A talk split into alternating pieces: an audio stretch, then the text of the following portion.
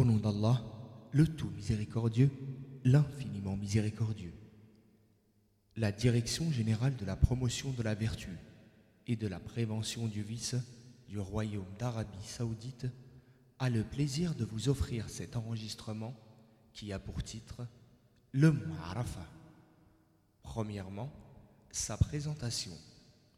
C'est un petit mont bien modeste comparé aux imposantes montagnes qui se trouvent alentour. Il est composé de grandes roches dures et fragmentées, disposées les unes sur les autres. Il n'est donc pas constitué d'une roche monolithique dure ou d'une roche friable qui se désagrège en petits cailloux. Il se trouve à l'est du territoire de Arafat, à l'ombre de la montagne Saad. Il fait 65 mètres depuis la partie sud de sa base jusqu'à son sommet. On appelle le mont Hillel le mont Arafat, le mont de la miséricorde, Jabal al-Rahma, le mont de l'invocation, Ad-Dua, le mont des marcheurs, El-Mouchet, le mont Keb-Keb et le mont El-Qurayn. Seuls deux noms sont bien attestés, à savoir le mont Hillel et le mont Arafat. Deuxièmement, ce qu'il est réellement. Les hommes de science des diverses écoles disent qu'il n'y a pas de texte authentique particulier concernant ce mont, mais qu'il est à l'instar du territoire de Arafat. Ils ont aussi dit qu'il n'est pas prescrit de monter dessus et qu'il n'est concerné par aucun rite. L'illustre savant hanafite El-Mullah Ali Qari, qu'Allah lui accorde sa miséricorde, a dit dans le commentaire d'El-Loubeb Quant à l'ascension du mont, elle est sans fondement religieux.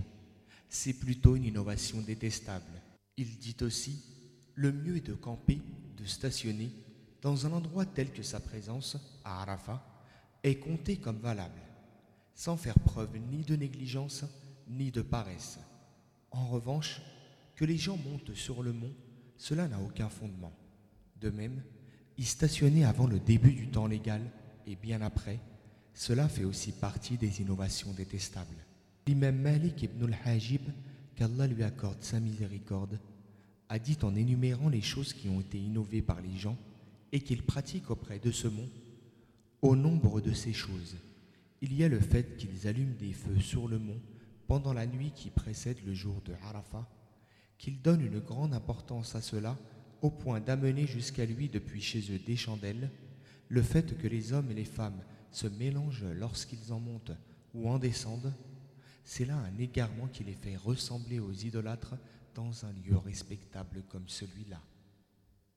Ash-Shanqiti, le Malikite, qu'Allah lui accorde sa miséricorde, a dit dans Adwat el-Bayen Sache que l'ascension du mont Ar-Rahma, pratiquée par beaucoup de gens de la masse, n'a aucun fondement, ne comporte aucun bénéfice religieux, car il n'existe rien dans les textes qui en fassent un endroit particulier car c'est un lieu qui est au même titre que tout autre endroit du territoire de Arafat.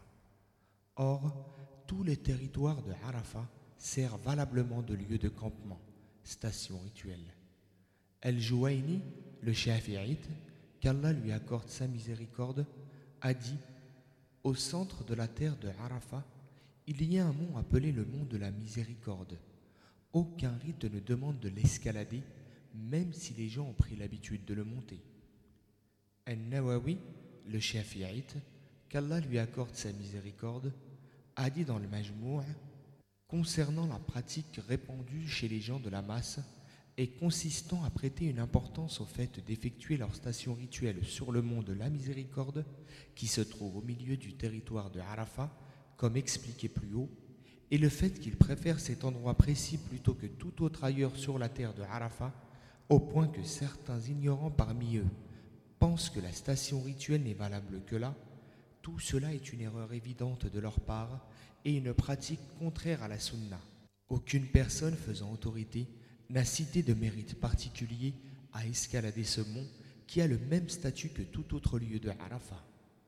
Al-Muhib al-Tabari, le Shafi'ite, qu'Allah lui accorde sa miséricorde, a dit dans Al-Qira concernant le mont que les gens s'attachent à escalader. Il n'existe aucune information ou tradition fiable. Ibn Jama'a, le Shafi'ite, qu'Allah lui accorde sa miséricorde, a dit dans Hidayat salik ce qui s'est répandu chez la masse, à savoir préférer accomplir la station rituelle sur le mont de la miséricorde plutôt qu'ailleurs, penser qu'il faut obligatoirement y faire sa station, se rassembler dessus pour faire la station avant le temps réglementaire de celle-ci, allumer des chandelles dessus la veille du jour de Arafat, le fait qu'ils y accordent une telle importance, qu'ils ramènent ces chandelles de leur pays, et le fait que hommes et femmes se mélangent lors de la montée et de la descente, tout cela est une erreur, une preuve d'ignorance et une innovation mauvaise qui est apparue après l'extinction des pieux prédécesseurs. Nous prions Allah qu'il la supprime et toutes les autres innovations. Ibn Taymiyyah, le Hanbalite, a dit dans Majmou' al-Fatawa En revanche, monter sur le mont qui se trouve là-bas n'est pas conforme à la sunna. Il a aussi dit dans l'Irtiyarat al-Ilmiya d'un avis unanime, il ne fait pas partie des prescriptions religieuses d'escalader le mont de la miséricorde, Jabal al-Rahma. Al-Mardawi, le Hanbalite, a dit dans l'Insaf ce qui est conforme à la sunna, c'est de faire la station rituelle dans l'endroit où le prophète, paix salut d'Allah sur lui, l'a faite, mais aucun texte n'est authentique s'agissant du mont de la miséricorde, c'est-à-dire qu'il n'y a pas de preuve textuelle incitant à y faire sa station. Troisièmement, les innovations et infractions commises sur ce mont par certains pèlerins. Certains pèlerins se rendent fautifs d'un certain nombre d'innovations et d'infractions sur le mont Arafat parce qu'ils croient que ce mont est sacré ou qu'il a des vertus spéciales. Précédemment, les paroles des hommes de science ont montré la fausseté de cette croyance. Aussi, afin que le pèlerin soit attentif à ne pas tomber dans ces innovations et infractions, nous en évoquons ici quelques-unes. Croire qu'il est meilleur d'effectuer sa station rituelle sur le mont plutôt qu'ailleurs sur le territoire de Arafat. Accomplir la salade et prononcer le sermon sur le mont. Allumer la veille du jour de Arafat des chandelles et des feux sur le mont. Prendre avec soi un peu de la terre du mont. Se frotter à la balise, borne se trouvant au sommet du mont, et l'embrasser. Prier en direction de la balise. Choisir spécialement de faire ses invocations à proximité de la balise et lever ses mains en sa direction lors de l'invocation. Écrire sur la balise. Tourner autour de la balise comme les circumambulations autour de la Kaaba. Y nouer des morceaux de tissu. Déposer des messages écrits sur des bouts de papier, des touffes de cheveux, des pièces de monnaie, des photos ou des chiffons dans les fentes des rochers en raison de diverses croyances comme croire que par cet acte, on s'assure de revenir une prochaine fois, que de cette façon, telle ou telle personne fera le hajj, ou que tel malade sera guéri, ou que par ce moyen, la femme qui n'a pas eu d'enfant tombera enceinte. Faire un appel depuis le mont pour que ceux qui n'ont pas encore effectué le hajj le fassent.